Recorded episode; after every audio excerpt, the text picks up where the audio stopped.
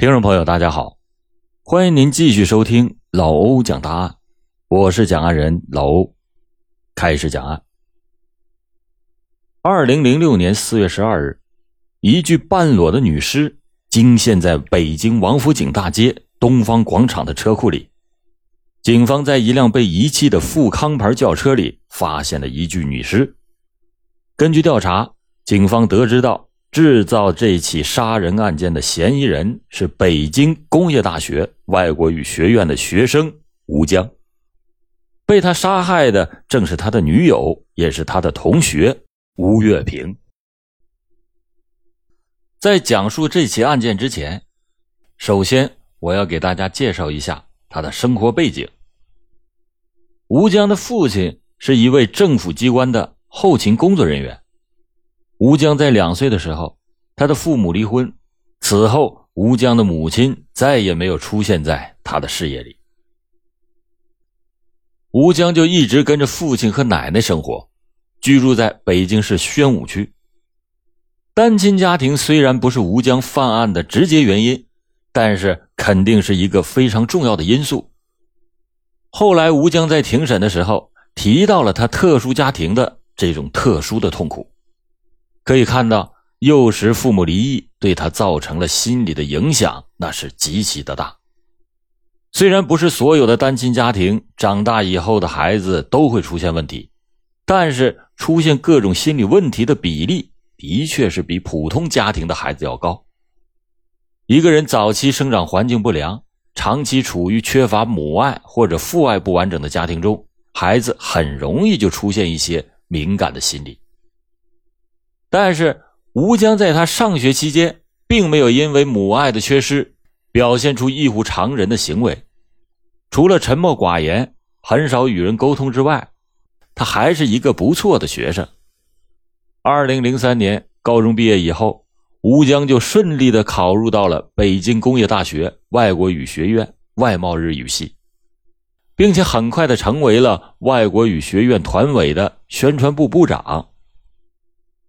刚刚进入学校的吴江，不但学习成绩一直是排在前十名，而且热心于学校的集体活动。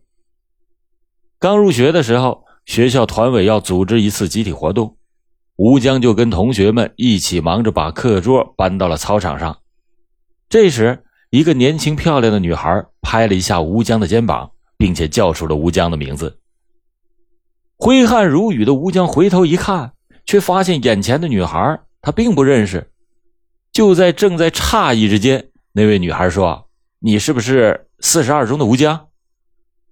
吴江摸不着头脑的说：“是啊，但是我不认识你啊。”“嘿，可是我认识你啊，我叫吴月平，育才中学的，咱们都是一起从宣武区考进来的。我在英语系，以后咱们常联系啊。”女孩开朗的笑着说完，就飘然的消失在人群里。留下吴江一个人傻傻的愣在那里。这就是吴江和吴月平相识的开始，但是他们认识后并没有什么深入的接触。直到二零零四年下学期，学校组织长跑比赛，吴江和吴月平都是长跑队员。比赛结束以后，学校组织大家一起吃饭，两个人又恰巧的坐在了一个饭桌上，聊天中。两个人互相交换了手机号码，之后两个人也无非是偶尔打个电话，或者是发个短信而已，也没有发展成为那种男女朋友。在上学的前两个学年，吴江的学习成绩一直是名列前茅，不但获得了院级优秀学生干部奖、体育优秀奖等荣誉和奖金，二零零五年六月还被批准成为了中共预备党员。而活泼开朗的吴月平在学习上也是名列前茅，也跟吴江一样获得过奖学金，还是兼任校内报社的记者。两个人开始亲密接触的时间是二零零五年六月，此时吴江的爸爸为了奖励吴江的学习成绩和成为预备党员，就给吴江买了一辆富康牌轿车。大学生拥有私家轿车，那并不是很普遍，所以吴江的银色富康轿车还是比较扎眼的。很多人以为吴江的父亲一定是一位领导干部，或者最起码也是个大款。有人来询问吴江，内向的吴江也懒得跟别人解释。有了车的吴江依然是个热心人，同学中有谁需要他开车接送一下，吴江总是能很快的就答应下来。尤其是像吴月平这样的美女朋友，吴江更是乐意帮助。去校外吃饭、看电影、逛商场，甚至到外地去玩，好脾气的吴江就成了爱玩的吴月平的专职司机。当然，各种消费也都是吴江抢着买单。吴江之所以愿意跟吴月平在一起，是因为吴月平不但是个爽朗直率的女孩，而且比他接触过的女孩更善解人意。有一次，他们聊起了谈恋爱的事情。吴月平很认真的说：“你这样一米七二的个子，找我这样个子的女孩，那最合拍。”虽然吴月平身高只有一米六零，但是并不显矮。吴江觉得吴月平说的很有道理，但是他还没有做好谈恋爱的心理准备。在高中的时候，吴江曾经跟同班的一个女孩产生过那种朦朦胧胧的好感。但是被父亲知道之后，父亲就到学校去找了老师，所以吴江还不知道怎样应对自己即将到来的爱情。他只是感到和吴月平在一起，全身心都会感到某种愉悦。二零零五年七月十九日，吴江清楚的记得这一天，他正式的和吴月平建立了恋爱关系。这天。吴江开着车带着吴月平来到天津去玩，在天津机场附近，吴江他们下车去买完地图的时候，回来发现车玻璃窗被人砸坏了。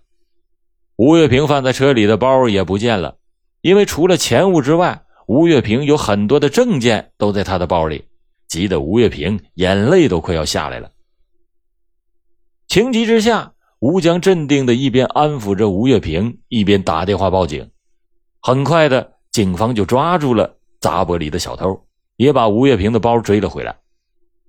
喜极而泣的吴月平觉得吴江在这件事情的处理上非常的到位，他一把就抱住了吴江，两个人紧紧的搂在了一起。在回北京的路上，吴月平一直把手按在了吴江握着党位的手上。回北京之后，两个人就顺理成章的住在了一起。在恋爱的初期，吴江觉得吴月平是个很开放的女孩，并没有投入什么真正的感情，他还是抱着玩玩的心态跟吴月平交往的。所以他们的交往除了逛街、吃饭、购物之外，就是到宾馆开房同居，两个人疯狂的整整玩了一个假期。但在这一个多月的交往中，吴江却陷入对吴月平的爱恋之中。不但再也离不开吴月平，而且开始干涉吴月平的私人生活。开学之后，吴月平经常的是跟一些朋友出去泡吧、蹦迪，有时候和别的男孩出去了，也是很晚才回家。这让吴江有点不满意了。他很认真的跟吴月平说：“以后啊，你不要和别的男孩出去了。”吴月平听了之后，很是不高兴的说：“我现在生活很快乐，我不希望有人来管我。”你凭什么干涉我的生活？可是我是你男朋友啊！你总是跟别人出去，我怎么能不管你啊？就这样，两个人第一次发生了激烈的争吵，两个年轻气盛的初恋情人第一次分手了。但是分手之后的吴江发现，虽然两个人在一起有这样那样的矛盾，但真正分开，他感到了失恋的痛苦。他知道。自己已经离不开吴月平了。恰在这个时候，吴月平给他发来了一个短信，表示歉意，两个人就又重新走到了一起。吴江在心里暗暗的告诫自己，一定要好好的善待吴月平，再也不能惹吴月平生气了，再也不能让吴月平从自己的身边走开了。二零零五年十月黄金周期间，两个人拜见了双方的父母。对于开朗热情的吴月平，吴江的父亲表示非常的满意。而吴月平的父母开始并不太同意女儿读诗时谈恋爱，但听说吴江是班干部，人也比较优秀，就默认了他们的恋爱关系。在确定了恋爱关系之后，他们的矛盾开始慢慢的呈现出来。这些矛盾主要是来自于两个人的消费观。吴月平认为，男人和女人在一起就应该是男人花钱。吴江虽然认可吴月平的这番话，但是父亲每月给他的生活费用大约在六百元左右。在买车之前，吴江每月消费大概在四百元左右，还能节省二百元。上大学两年下来，他就积攒了两千多元。但是自从买了车之后，尤其是跟吴月平谈恋爱以后，这一点钱呢就很快的入不敷出了。在与吴月平谈恋爱的第一个月里，吴江就把自己攒下的两千多元全部给花掉了。相比吴江而言，吴月平的家庭状况那就要稍好一些，因此追求时尚生活的吴月平也就养成了花钱大手大脚的习惯。在吴月平的意识里，既然自己是吴江的女朋友，两个人的消费理所当然的就应该是吴江出。在花光了手头上仅有的两千多元之后，吴江只好是找奶奶要钱。奶奶又给了吴江一千元，但是没过几天，这一点钱也花没了。吴江不愿意在吴月平面前丢面子，只好找同学和老师去借钱花。前前后后借了同学和老师六千多元，而这些钱对于两个高消费的恋爱中的男女而言，简直就是杯水车薪。刚开始他们逛商场的时候，吴月平还只是买一些便宜一点的东西，但是见吴江总是顺着他花销，后来就发展到只买昂贵的东西了。吴江虽然内心不愿意，但是他怕失去吴月平，只好是拆东墙补西墙，左右支应着。陷入经济困境的吴江捉襟见肘时，接下来的事情。便是吴江尝到了过早的激情所带来的苦涩和沉重。二零零五年十月，吴月平突然发现自己这个月没有来例假，他被这个突如其来的意外事件给吓坏了，就赶紧的告诉了吴江。吴江听完之后也是吓了一跳，他赶紧带着吴月平去医院检查，结果真的是吴月平怀孕了。两个人商量了半天。唯一的办法，那就是找医院堕胎。但是这个时候，吴江不但身无分文，更是负债累累。万般无奈之下，吴江想到了自己的富康车，他就偷偷的把车开到了二手车市场，以六万元的低价卖掉了他的富康车。在为吴月平打胎之后，除了还债的一万元，剩下的钱基本上也都花掉了。吴月平开始并不知道吴江卖车的事情，当他发现吴江没车之后，每次约他出去玩的时候，就以嫌累为由，不愿意和吴江再见面了。无奈之下，吴江只好用卖车的钱租了一辆车，但卖车的这些钱不到十天，吴江就花完了。除了租车、还债和消费以外，吴江还为吴月平买了好多的衣服。吴江卖车之后一直不敢回家，后来父亲得知吴江卖车之后，才把儿子叫回到家中，并且拿钱赎回了那辆富康车。在吴江和吴月平交往的过程中，吴月平经常的是让吴江拉着他出去买东西，有时候吴江手里没钱了，也不敢告诉吴月平，他怕吴月平嫌自己寒酸，只好卖掉自己手头上值钱的东西。有时候实在是满足不了吴月平，吴月平就抱怨吴江太抠。吴月平不止一次的说：“女孩子就要找到一个有钱的老公，你要是连我正常的生活需要都满足不了，我看呐，我们就不要交往了。”但是此时的吴江已经把全部的爱倾注在了吴月平的身上，他怎么舍得吴月平离开自己呢？手头上没有钱。那靠什么来赚钱呢？看到报纸上有很多买彩票发财的消息，吴江就决定去买彩票试试运气。可是买彩票的他花进去倒是不少，却一直是没有中过奖。应该说，吴江和吴月平都是不错的年轻人。吴月平性格开朗、活泼热情，但性格很直率，敢说敢做。他交际广，朋友多。而吴江性格内向，不善言辞，有时候还爱钻牛角尖遇到事情，他宁愿深深的埋在自己心里，从来也不对别人说，直到事情到了极点才会爆发出来。他们俩在一起，几乎都是吴江在花钱。吴月平要求高消费。但吴江的经济条件不允许，两个人就为此经常的发生争吵。有几次，吴江在愤怒中掐住了吴月平的脖子，直到吴月平喊救命，吴江才住手。在冲突中，两个人都曾经提出过分手，但是吴月平对吴江说：“如果要分手的话，那我就去死。”吴江知道吴月平那说得到就做得到。他再也不敢提分手的事情。再说，吴江从内心里也确实是舍不得吴月平。那么，怎么才能让吴月平不离开自己呢？吴江就想到了父亲在广渠门外的一套房子，这是父亲单位分的房子，一直闲着，偶尔也往外出租。父亲曾经说过，等吴江长大以后，这套房子将来就给他住。吴江就把这套房子的情况。告诉了吴月平。吴月平明白，在寸土寸金的广渠门外，每平方米的房价当时就在一万元左右。一套很小的房子，那价值啊，起码得有几十万元。如果放在现在，那得是几百万、上千万。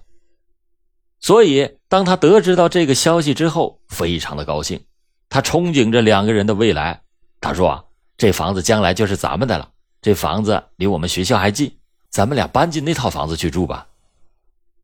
为此，吴月平经常的让吴江开车拉着他到很多商场买了很多家用的物品，做着搬进广渠门房子的准备。但是令吴江苦恼的是，二零零六年的年初，吴江的父亲突然决定再婚，而且他年轻的继母已经怀孕了，父亲对房子的许诺也变卦了。原来说好是给吴江的。现在父亲想和再婚妻子搬进去，加上未出生的孩子，这套房子就变成了全家四个人的了。刚开始，吴江觉得父亲自从离婚以后，辛辛苦苦二十年把自己拉扯大，一个当了二十年光棍的父亲，那是可敬也是很可怜的。现在父亲重新找到了爱情，他是非常的理解父亲，觉得这是一件好事但是。当他把这个消息告诉到吴月平时，没想到吴月平的反应极其的强烈，当场委屈的就大哭大闹起来。